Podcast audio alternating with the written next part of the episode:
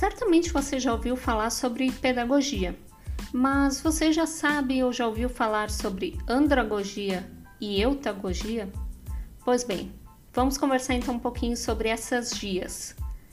Pedagogia é um termo mais comum, afinal tem até cursos de graduação, né?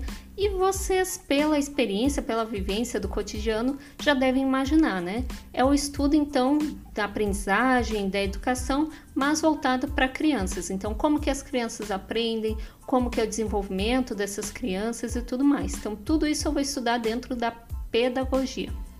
Já a andragogia, ela é voltada para a aprendizagem de adultos ou seja, a andragogia estuda como que os adultos estudam, como que os adultos aprendem, e são processos completamente diferentes dos processos de crianças.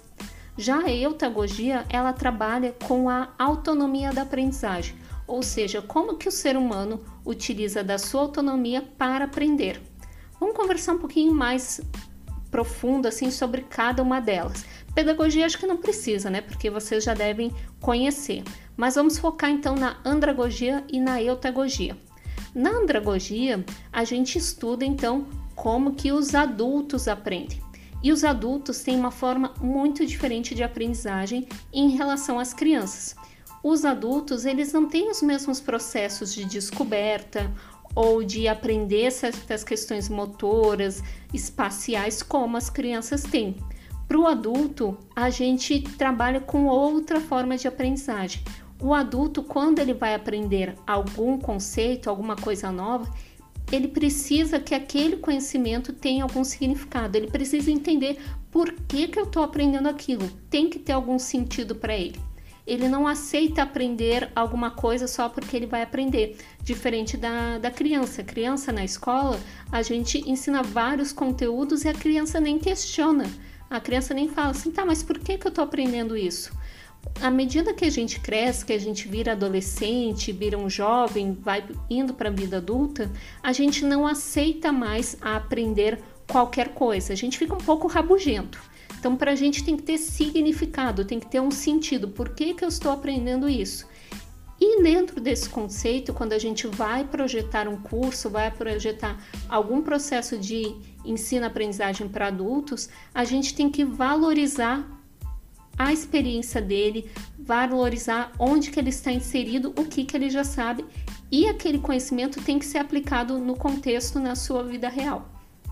Por exemplo, se eu for ensinar como se manipula né, planilhas, planilhas eletrônicas, eu não posso simplesmente chegar no curso e dizer assim: no primeiro menu você vai encontrar arquivo. O segundo menu vai ser editar. Ali você vai cortar, ali você vai escrever. Clique em tal ponto, tal ponto para ver uma fórmula. Para o adulto isso não é, não tem significado. O adulto ele precisa entender para que, que eu vou usar isso no meu dia a dia. Então eu preciso customizar as minhas aulas de uma forma que o adulto veja a importância do que eu estou ensinando.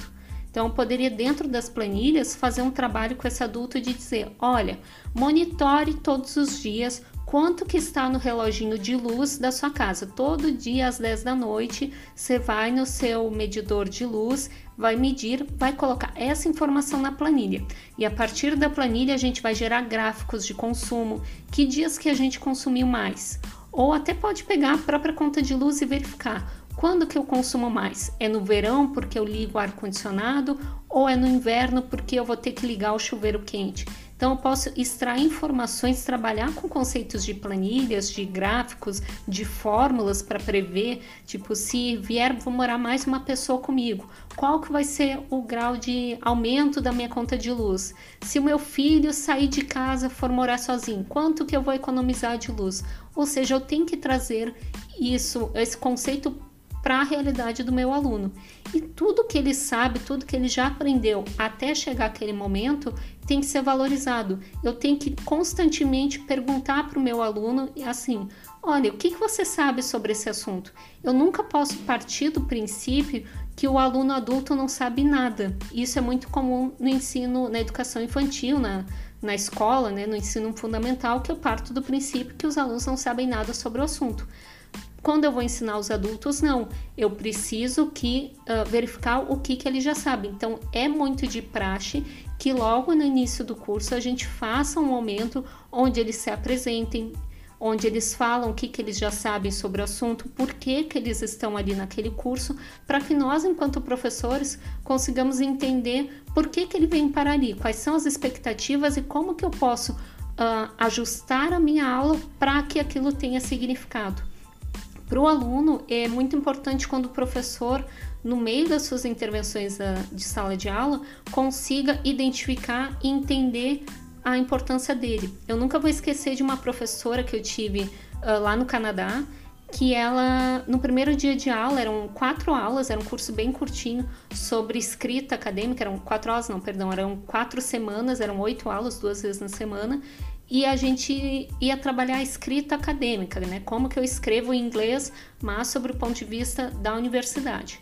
E aí, no primeiro dia de aula, é a primeira redação que ela pediu para a gente fazer era uma redação de quatro parágrafos e nós tínhamos que escrever quem nós éramos, onde que a gente estava, qual era o objetivo com aquele curso, porque alguns colegas tinham como objetivo ingressar na faculdade, outros estavam procurando uma forma de melhorar sua escrita, já estavam na universidade queriam melhorar, enfim, outros só estavam ali para ter um novo conhecimento, ou seja, cada um colocou a sua expectativa.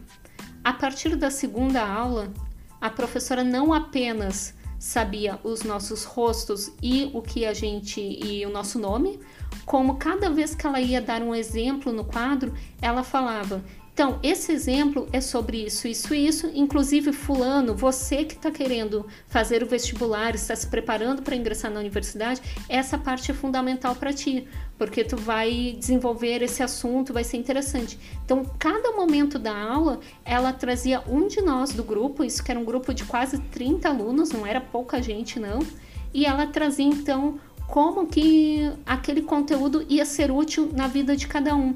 Então, para mim, aquilo lá foi fascinante. Como assim uma professora, além de, de ter um domínio do assunto, ela se deu o trabalho, né? ela, se, ela investiu tempo em conhecer cada um de nós e saber qual era a expectativa, qual era a necessidade de cada um desses alunos para o curso e trazer a gente. E isso cativa muito o estudante. Então, hoje nesse episódio a gente conversou um pouquinho sobre andragogia, a importância, e no próximo então encontro vocês para a gente conversar mais sobre a eutagogia. Combinado? Não esqueça que o nosso contato é eaddadepressão@gmail.com. Então mande suas dúvidas, sugestões, reclamações, elogios, o que você quiser lá. Combinado? Até mais.